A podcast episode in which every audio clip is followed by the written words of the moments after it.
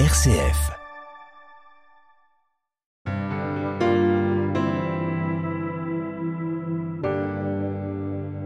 Dans le bouddhisme zen, les koans sont de courtes phrases paradoxales contenant un sens profond, destinées à nous éveiller à une autre perception de la réalité, à une autre façon de raisonner.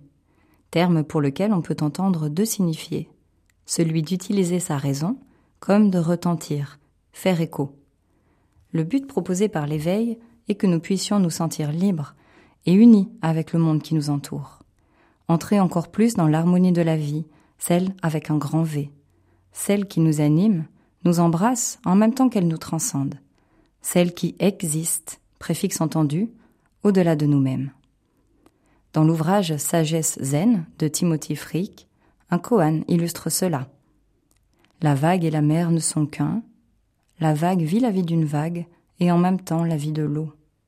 Notre individualité nous distingue sans nous isoler. Je cite encore. Laissez-vous porter par les vagues de la vie en toute sérénité, en sachant qu'en réalité, vous êtes la mer elle-même. En filant la métaphore de l'eau, qui symbolise la capacité d'adaptation, un autre koan encourage. L'eau est d'essence unique. Bu par une vache, elle devient lait, Bu par un serpent, elle devient venin. Notre attitude devant la vie détermine notre expérience de la vie. En cela réside un merveilleux encouragement. Nous pouvons, à chaque instant, être acteurs de notre vie, ne pas la subir.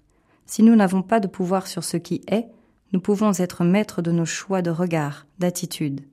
Les angoisses des pourquoi, en un mot, laissent alors place aux possibilités multiples et apaisantes des pour quoi, en deux mots. Et si alors nous osions accueillir la vie telle qu'elle se présente?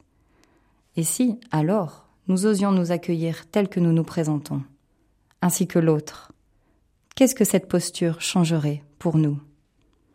Déplacer notre énergie depuis notre lutte contre ce sur quoi nous n'avons pas la main, vers notre part d'être et de faire, afin de participer, libres et acteurs à notre façon singulière, à l'harmonie de la vie. Changer de posture, pour qu'au lieu de s'épuiser à trop lutter contre le courant, nous mettions notre énergie au diapason du cours de la vie.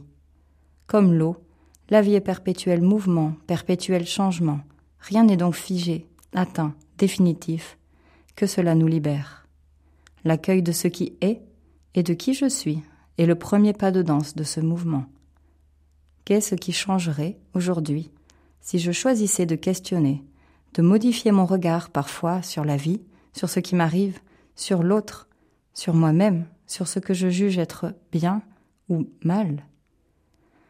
Dans un autre partage, je vous parlerai de trois attitudes, trois postures intérieures de mouvement qui peuvent nous guider pour rejoindre l'harmonie de la vie.